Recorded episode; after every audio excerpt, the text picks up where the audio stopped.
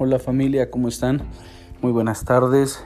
Esto es un capítulo más de Mahanaim Creando tu Futuro. En esta tarde estoy en la sala de mi casa eh, meditando. Estamos pasando por un momento difícil como nación, como mundo. Anda el COVID-19 por allí causando muchos daños y estragos, no solamente en nuestro país, sino alrededor del mundo se rumoran muchas cosas referente a causas de este virus que en realidad existe. Esto es esto en realidad no podemos hacernos de la vista gorda. En realidad está y, se rumoran situaciones como de dónde provino, cuál es la causa raíz, cuál es la verdadera la verdadera causa por la cual este virus está en este en este planeta en el 2020, aplastando a naciones enteras, familias y arrasando con la economía del mundo. Entonces ahorita estoy aquí platicando un poquito con mi esposa, está en la sala conmigo, está queriendo también, les va a dar un saludo, va a saludarlas en un momento más, los va, los va a venir a saludar. Es un poco penosa, espero que lo entiendan, pero este, estábamos platicando un poquito de esta situación y Dios puso en mi corazón hablar en este podcast algo llamado ansiedad. Va a estar muy chido, no te despegues y compártelo porque va a ser de bendición para, para muchos. Eh, eh, quiero empezar con Lucas, 20, Lucas 21, 29. Quiero leerles esto y de aquí voy a partir a hablar un poco de lo que es la ansiedad. Pero Jesús lo dijo hace muchos, miles, miles, hace más de dos mil años lo dijo en estos y quedó plasmado en la Biblia. Y dice así, luego les dio la siguiente ilustración. Perdón. Fíjense en la higuera o en cualquier otro árbol. Cuando brotan las hojas sin que nadie les diga, ustedes saben que el verano se acerca. De la misma manera, cuando vean que suceden todas estas cosas, sabrán que el reino de Dios está cerca. ¿De qué hablaba Jesús cuando dice de todas estas cosas? Bueno, si tú lees anteriormente, eh, verás que, que él hablaba de las señales.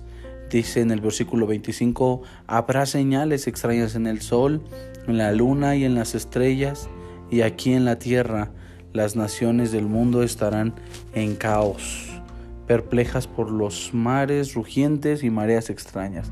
La gente quedará aterrada de lo que ha de venir sobre la tierra, porque los poderes de los cielos serán sacudidos. Entonces verán al venir al Hijo del Hombre en una nube con gran poder y gloria. Entonces eh, eh, Jesús les estaba diciendo que les estaba dando eh, señales de cuando el fin llegaría. Y Él les está diciendo, sea como cuando brotan las hojas sin que nadie les diga, ustedes saben que el verano se acerca. De la misma manera, nosotros estamos viendo todo lo que está padeciendo el mundo, padeciendo, y nos damos cuenta que la venida de Cristo está cerca. Esto para muchos hace que eh, la idea de que venga un Salvador, la idea de que Jesús venga, eh, entre miedo en nuestros corazones, entre el miedo y la desesperación. Voy a hablarle en este tiempo, creo que este, este, este podcast, más allá de hablarle a personas inconversas, va para personas que conocen el Evangelio, va para aquellos cristianos que, que en realidad ahorita están pasando por un momento difícil, un momento donde su fe está tambaleando y están entrando en crisis de ansiedad, crisis de, de desesperación. Eh, y, vamos a hablar un poco de qué es la ansiedad, dónde está basada, cuál es su, su, ancla de la ansiedad. Y, Jesús lo, lo, nos dijo, tengan cuidado en el versículo 34. ¿Sí? Dice, en el versículo 33 dice, el cielo y la tierra desaparecerán, pero mis palabras no desaparecerán jamás. Esto es la versión NTV, me encanta la nueva traducción viviente. Y del versículo 34 es en donde voy a radicar un poquito, en el 35, pero dice, tengan cuidado, pero con signos de exclamación dice, tengan cuidado.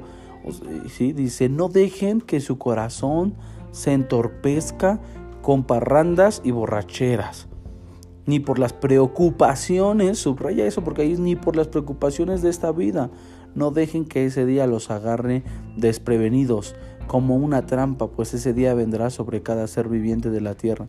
Manténganse siempre alerta y oren para que sean suficientemente fuertes para escapar de los horrores que vendrán y para presentarse, del, presentarse delante del Hijo de Dios. Mira, aquí Jesús está hablando claro y está diciendo, eh, eh, mire, eh, vamos a definir la, la, preocupación.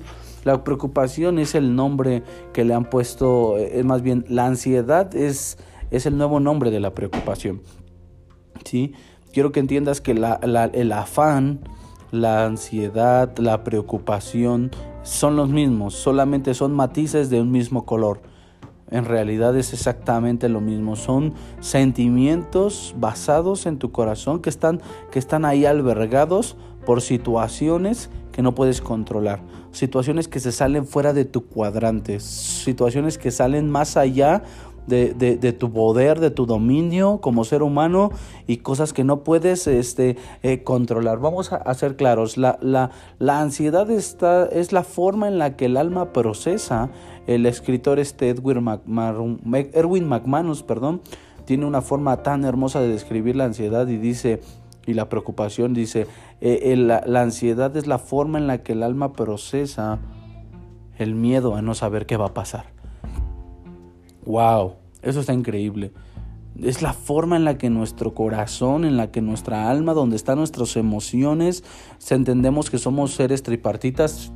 Segunda de Tesalonicenses habla de que es todo vuestro ser, espíritu, alma y cuerpo.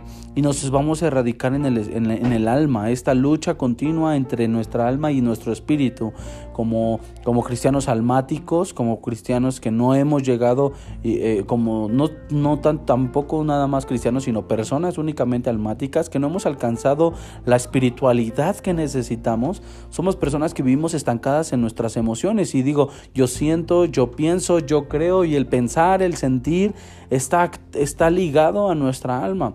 Y aquí la preocupación es un sentimiento que viene directamente de nuestra alma, pero está albergado en cuestiones al miedo de no saber qué va a pasar en el futuro. O sea, el ancla, el ancla de la ansiedad, el ancla de la preocupación, el ancla del afán está ligada al futuro. ¿Y por qué es ese miedo al futuro? ¿Por qué? Porque desconocemos lo que viene por delante, desconocemos lo que viene por delante. Entonces, lo que contrarresta la ansiedad es algo que se le llama fe.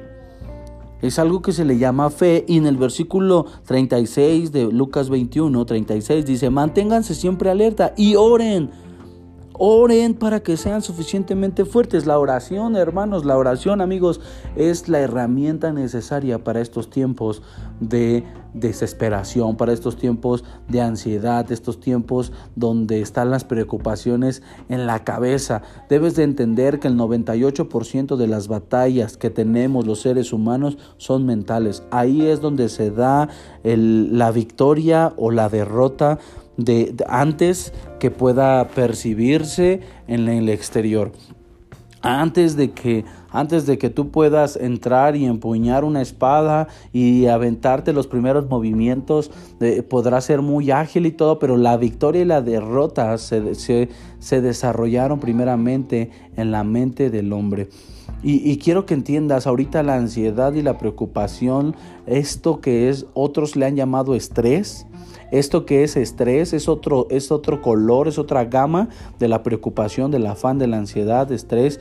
Eh, el nombre eh, lo, han, lo han tratado de, poner en su diversidad, pero en realidad está ligado al no saber qué es lo que va a pasar.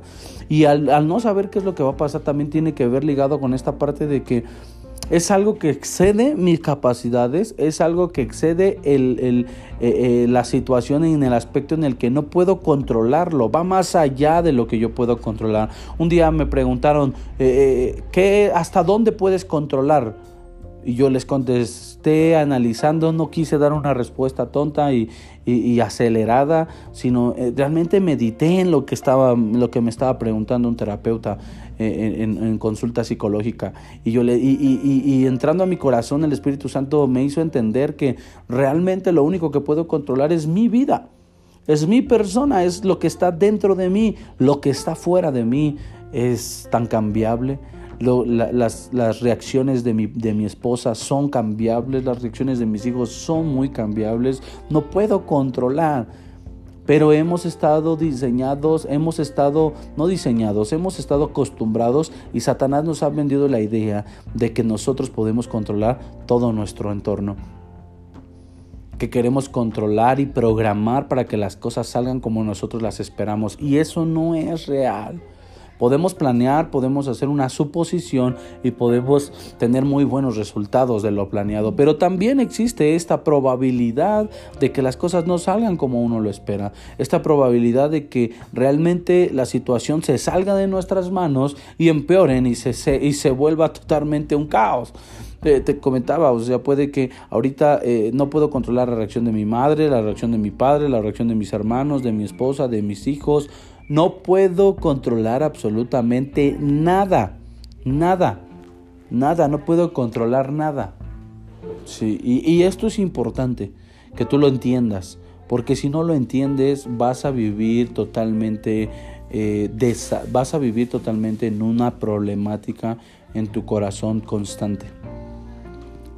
Eh, queremos nosotros continuar pensando en que eh, ay, estos son mis hijos y yo los puedo controlar. Ay, estos son, esto es mi esposo, yo lo puedo controlar. Esta es mi esposa, yo le tengo que decir que vista, que, que hable, que diga con quién, con quién sí, con quién no, bla, bla. Intentamos controlar todas nuestras vidas. Y cuando eso se sale, eh, eh, si tú eres mamá y me estás escuchando, creo que vas a identificar esto, pero creo que no duermes por pensar en qué va a desayunar mañana Juanito, Pedrito y tu hijo que ya vive lejos de tu casa, que ya vive, este, ya ni siquiera está en tu techo y estás tan preocupada por qué va a utilizar. O tú, mamá, quizá aún todavía vives con tus hijos en casa y estás tan preocupada por si ya desayunaron, ya comieron, ya esto, el otro, y quieres controlar la vida la vida de tus hijos. Quieres controlar todo de ellos. Quieres controlar que viste el marido desde que ponte esta camisa, ponte la playera, ponte aquí, bañate, haz esto, aquí y aquello. Digo, ¿podemos hacer recomendaciones? Claro, son muy buenas recomendaciones. Claro que sí, es muy bueno que nosotros demos recomendaciones. Eso, eso por favor no dejemos de hacerlo. Pero de ahí a, escogerle hasta la mujer que quieres para tus hijos, los hombres que quieres para tus hijas, eh, el trabajo ideal para tus hijos, eh, la escuela para tus nietos y quieres empezar a escoger todo todo, todo, todo. Y, no está correcto. No es correcto la forma en la que vivimos. Creo que tenemos que empezar a, darnos cuenta y empezar a aceptación, aceptarnos. Tienes que, tiene que haber aceptación para poder entender esto de la ansiedad. No vas a poder eh, derrotar a la ansiedad si antes no te das cuenta de la problemática por la cual se desarrolla la ansiedad, el afán, la preocupación. Es que en realidad has querido controlar cosas que no puedes controlar. Cosas que no puedes controlar son las que más, las que más quieres controlar. Entonces es tiempo de que eh, sueltes eso, es tiempo de que saques eh, estas situaciones de tu vida, aceptes que en realidad vas a tener que vivir con eso, que cada una de las personas con las que vives, aun sea tu esposa, aun sean tus hijos, eh, va a llegar un momento en que esos niños crecerán y realmente tomarán sus decisiones y vivirán de la forma en la que ellos ellos tendrán que, escoger. Ojalá aprendan, ojalá sigan tus consejos, ojalá quieran guiar, quieran aprender a guiarse por ti, pero no todos y no siempre pueden estar bajo la tutela de una persona. E, esto creo que también es algo de lo cual a los pastores y a los líderes del mundo nos llega a afectar porque a veces estamos tan acostumbrados a que todo mundo tiene que hacer lo que nosotros les decimos y estamos tan aferrados a dirigir vidas y estamos tan acostumbrados a estar dirigiendo todas las vidas ¿sí? Que cuando llegan a, que cuando una persona que nosotros estamos liderando se comporta de esta forma, cuando hace cosas que no son correctas, ¿sí? Eh, nosotros pues, empezamos a perder el suelo, hay molestia contra estas personas, no, pero es que ¿por qué? Ya no, por eso de seguro le va a ir mal y nosotros y empezamos a levantar juicios y empezamos a levantar este acusación, este, este ataque directo contra estas personas, ¿por qué? Porque estamos acostumbradas a querer manipular sus vidas y hermanos, quiero decirles algo, la manipulación es algo demoníaco, es algo totalmente demoníaco. Esto viene de lo más profundo del Averno. Entonces tú debes de empezar a soltar la situación y lo que tienes que hacer es aconsejar. Sin embargo, no poder ir más allá de lo que no te corresponde. Hay una línea donde recuerda lo que puedes controlar es únicamente lo que está en ti, en tu corazón, en tu vida, en lo que tú eres, tu persona, no en la del otro ser y nos creemos con demasiada autoridad. Digo nos creemos porque me ha pasado muchas veces que nos creemos con la autoridad necesaria para poder irrumpir en la vida del otro. Entonces, eh, con el tiempo he aprendido a que no me tengo que meter en la vida de nadie más, sin que me hayan invitado a la fiesta, sin que me hayan pedido mi opinión, sin que me hayan eh, comentado necesito apoyo, quiero escucharte. Hace un par de días hablé con mi hermano y me llamaba un poco preocupado, un poco eh, con una, una, crisis muy fuerte y él me decía, necesito algo. Yo decía, bueno, a ver, ¿qué quieres? ¿Que te diga una mentira o quieres que te diga la verdad? Me decía, pues la verdad. le dije, pues entonces siéntate y aguántate porque ahí te va. Y entonces le dije muchas cosas que, que, que creo que eh, eran necesarias para su vida. Hablé con él lo exhorté, hablé muy fuerte con él, pero fue a una fiesta que me invitaron, que recibí invitación y que me dijo, necesito una voz que me aconseje en este momento. Y entonces le dije, pues bueno, entonces mi voz no es de caricia, mi voz va a ser de confrontación, ahí te va, ¿estás preparado? Sí, ah, pues vámonos. Entonces, ¿a qué te invito? A que eh, es mejor ir a estas fiestas con una invitación a que invitarte solo y después salgas dañado que salgan peleados, salgan lastimados, salgan, eh, salgan totalmente mm, fracturada la relación. Y ese no es el punto. Y hoy en día vivimos con, relaciones fracturadas, desde esposo y esposa, desde padres e hijos, desde, desde familiares, hermanos, tíos, cuñados, eh, suegros, eh, abuelos, etcétera, etcétera. ¿Por qué? Porque muchas veces nos metemos en la vida del otro sin una invitación y damos nuestra opinión y queremos que la otra persona haga y piense como lo que nosotros hacemos y lo que nosotros pensamos y no es así. Entonces, cuando el amor es demasiado, este amor que tú tienes a la otra persona, porque en realidad es una buena causa, no estoy diciendo que sea algo malo, al contrario, si hay preocupación, si hay ansiedad es porque te preocupa, sí, pero creo que está mal enfocada. Esto es en el aspecto de cuando tu mirada y tu, y tu ansiedad es causada por, por algo que está fuera de ti, eh, relacionado con una persona. Pero, ¿qué pasa cuando vienen estas situaciones como el COVID? Vienen estas pestes, vienen estas este, eh, enfermedades, estas pandemias, viene un terremoto, viene un tsunami, viene cualquier adversidad, algún fenómeno, catástrofe natural. ¿Qué pasa? Está totalmente fuera de tu alcance. Jesús nos dice en, la palabra, oren en todo tiempo. ¿Por qué? Porque es la oración, porque la fe, hermanos, es el ancla que puede hacer que tu barco no derive, no, no se vaya a la deriva, no se pierda en alta mar. La fe, hermanos, es la esperanza que nosotros tenemos en quién confiamos, quiénes somos en Cristo, qué es lo que Jesús ha hecho por nosotros pero sobre todo no es tanto en lo que Él ha hecho, sino que en realidad nuestra confianza está puesta en Él porque lo conocemos, lo conocemos. ¿Cómo es que, que tú confías? La confianza, la fe es, es confiar. La fe es la certeza de lo que se espera y la convicción de lo que no se ve. Ok, pero ¿cómo estás convencido en algo que no ves?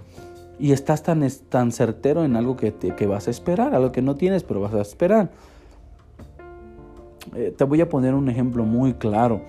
Eh, mi hijo, cuando llega el 6 de enero, él sabe que, este, que, va a ser un momento donde va a recibir regalos, donde va a recibir ciertas cosas que en su corazón anhela.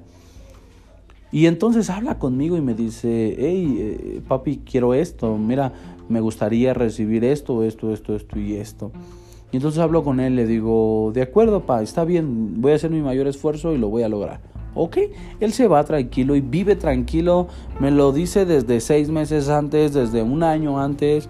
Habla conmigo y me dice todo su, petición, el anhelo de su corazón. Entonces, él sin ver, él, él, él, él, él tiene fe. Porque, ¿Por qué? Porque está confiado en la promesa que su padre le dijo, que sí lo recibiría. Yo nunca le dije cuándo, nunca le dije cómo, no le dije podré, te daré esto, no. Solamente le dije sí. Él está confiado en esto. Mi pregunta es, ¿por qué él confiaría en mí? ¿Y por qué, por qué mi hijo Zoe confiaría en mí? La única respuesta posible que, que llego a encontrar es porque él conoce quién es su padre porque Él me conoce, porque Él duerme conmigo, porque Él yo ha llorado conmigo, porque Él duerme a mi lado, porque Él sabe cómo hablo, cómo me expreso, cómo, cómo pienso, Él sabe mi manera de actuar, Él sabe que no le voy a comprar eh, una situación o un juego que, que lo vaya a dañar. Él sabe que, que, yo siempre voy a buscar lo bueno para él. Él me conoce, él sabe que no voy, a no voy a comprar algo con el cual pueda hacerse daño a él y pueda hacerle daño a su hermano o a su mamá o los ponga en riesgo. Siempre voy a tomar una decisión para un bien común. Él conoce, sabe mi corazón, él, él, él, él tiene mi manera de pensar bien definida. Es allí, hermano, donde tú con este ejemplo te tienes que dar cuenta que para qué es la oración. La oración es una... Orar significa hablar hablar.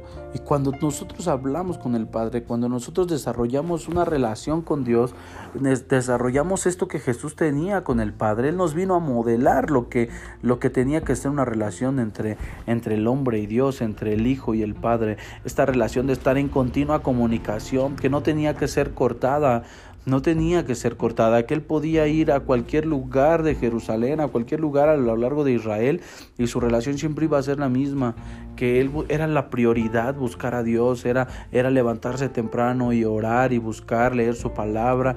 Eh, eh, eh, yo platicaba con mi papá por por teléfono hace unas 3, 4 semanas y, me decía, amo el Antiguo Testamento y, yo le dije, órale, qué chido, ¿no? Y, me decía, es que si nos ponemos a pensar, tal vez Jesús, nunca, más bien, tal vez no, Jesús no tenía el Nuevo Testamento.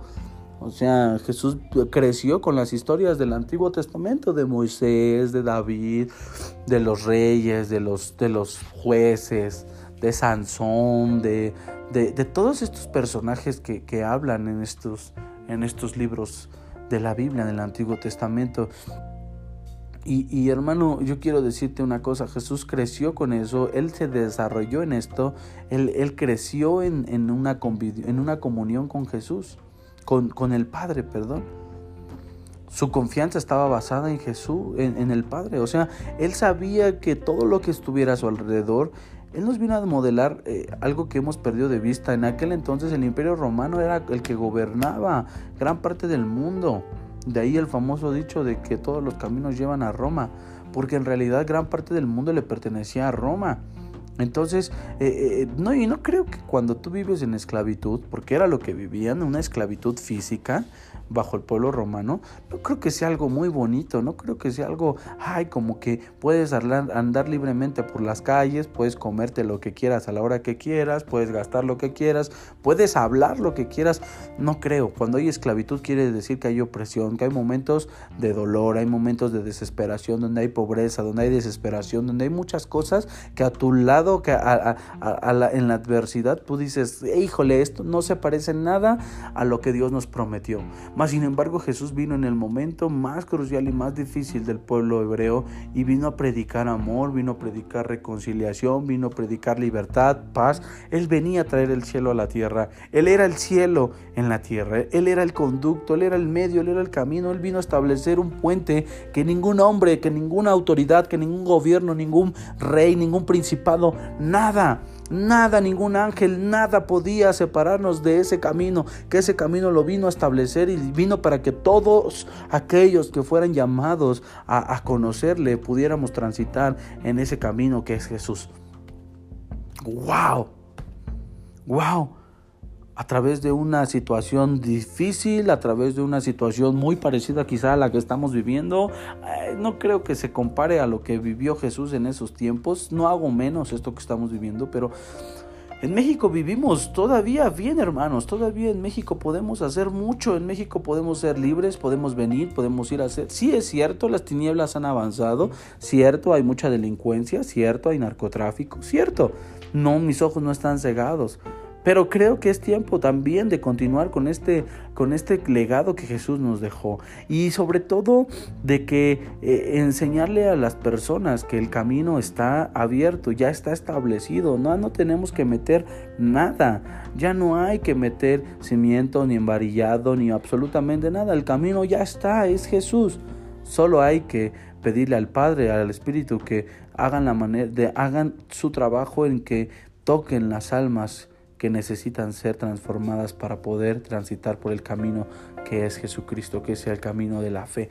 Entonces, la ansiedad, las preocupaciones y todo lo que tenga que ver con esto de el futuro se descarta porque hay una eternidad. El futuro es desplazado por la eternidad. La eternidad es para siempre y por siempre. El futuro es momentáneo. El futuro, lo que nos puede deparar de aquí a 50 años, tal vez pueda ser muy trágico, pero sé que mi eternidad, lo que hoy vivo en el Hijo de Dios, lo que yo vivo hoy, lo viviré por siempre y para siempre.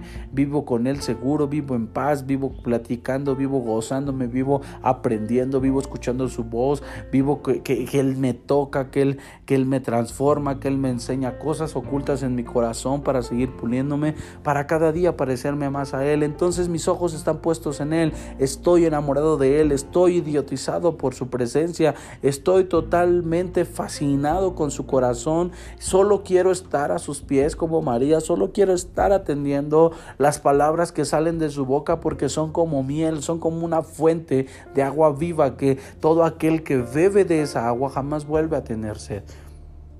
Es allí, hermanos, donde necesitamos estar. Es allí, amigo, que me estás escuchando, donde la, la, ansiedad, la, la, preocupación es erradicada solo en su presencia. Y solo aquellos que tengan el valor de adentrarse para conocer el corazón de Jesús, para conocer el corazón del Padre, para conocer el corazón del Espíritu Santo. Entonces solo ellos serán anclados a la verdadera luz, serán anclados a la seguridad, serán anclados a la verdadera, a la verdadera eternidad y entonces jamás serán removidos. Entonces ellos estarán seguros, estarán eh, eh, eh, totalmente, estarán totalmente anclados a esta verdad y por nada será, mm, serán movibles.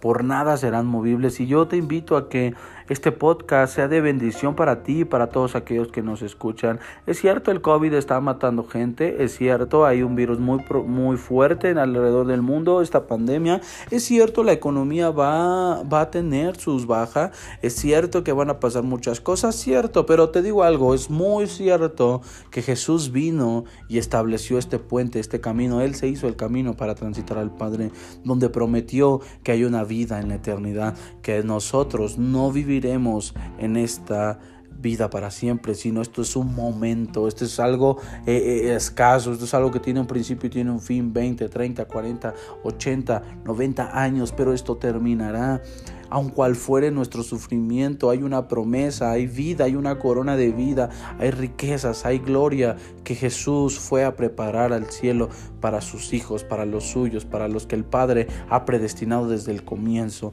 Y esta es, hermanos, la voz que tenemos que escuchar. Esto es donde nuestros ojos deben de mirar a Jesús, recordando el pasaje donde Pedro salta de la barca y Jesús le dice, ven, y él salta, brinca, y me, me gusta imaginar que Pedro no, no fue temeroso, sino él, él era un salvaje, entonces se aventó de la barca como si fuera pavimento, como si fuera sólido, creyendo en su corazón porque su mirada estaba puesta en Cristo.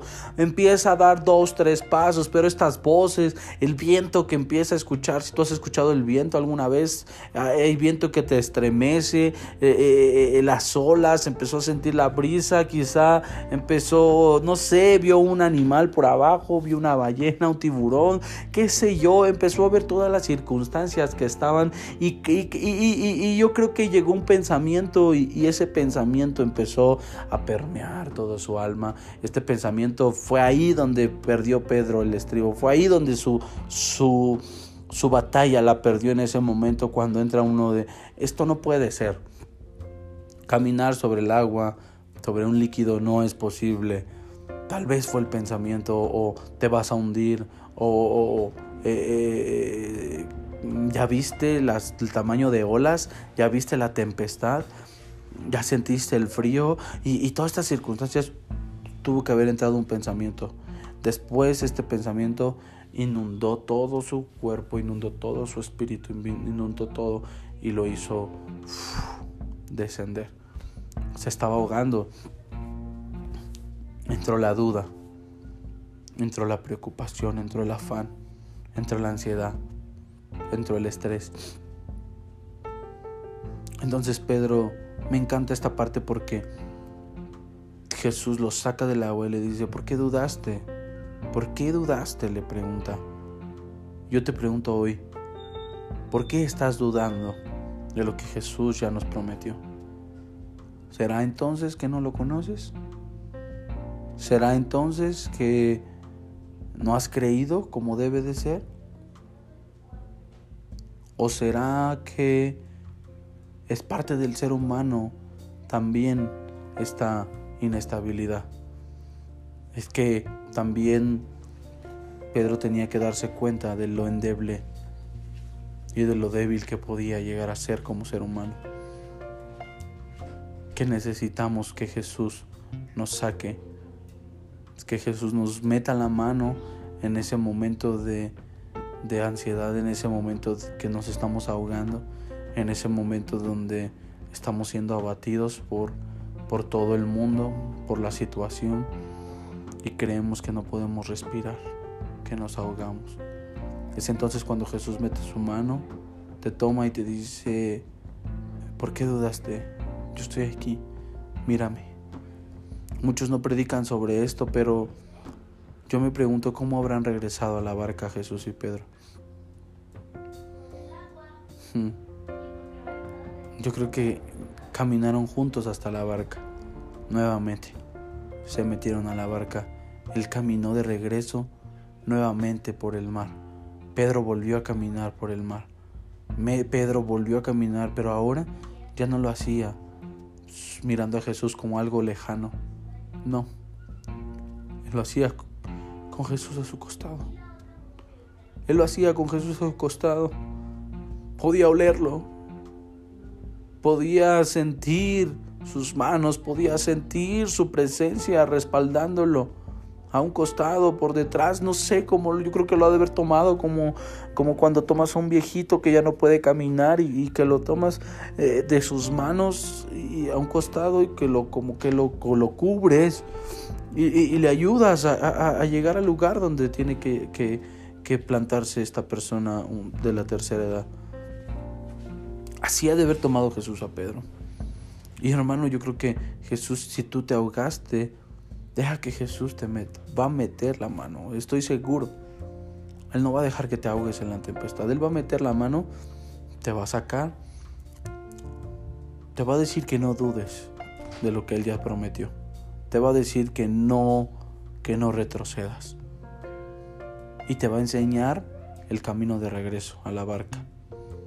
Pero vas a volver a caminar sobre el mar te va a volver a enseñar que solamente a través de una relación con Él, solamente a través de conocerle, de buscarle, no únicamente de noche, no únicamente un momento, sino constantemente, constantemente estar con Él. Entonces regresarás a la barca y la preocupación, la ansiedad, el afán, el estrés se irá de tu vida, será erradicado. Esto es un mensaje para todos aquellos que están viviendo un tiempo difícil, un tiempo duro. Creo que Dios tiene algo importante para ti. Pues esto ha sido todo. Creo que fue un capítulo más de Creando tu futuro aquí en Mahanaim desde la sala de mi casa. un martes más. Espero que Dios los bendiga. Ayúdanos a compartir esto porque creo que es necesario para nuestros días, para estos tiempos de, de obscuridad y de, y de ansiedad, de estrés, de preocupaciones. Pero por nada ustedes afanosos, por nada os afanéis, que de comer o que de vestir. Recuerden las palabras de Jesús, porque somos más valiosos que cualquier que cualquier cosa creada, somos más valiosos, porque fuimos hechos a su imagen y a su semejanza. Él siempre tiene algo que mostrarnos, un propósito para todas las cosas. Dios te bendiga.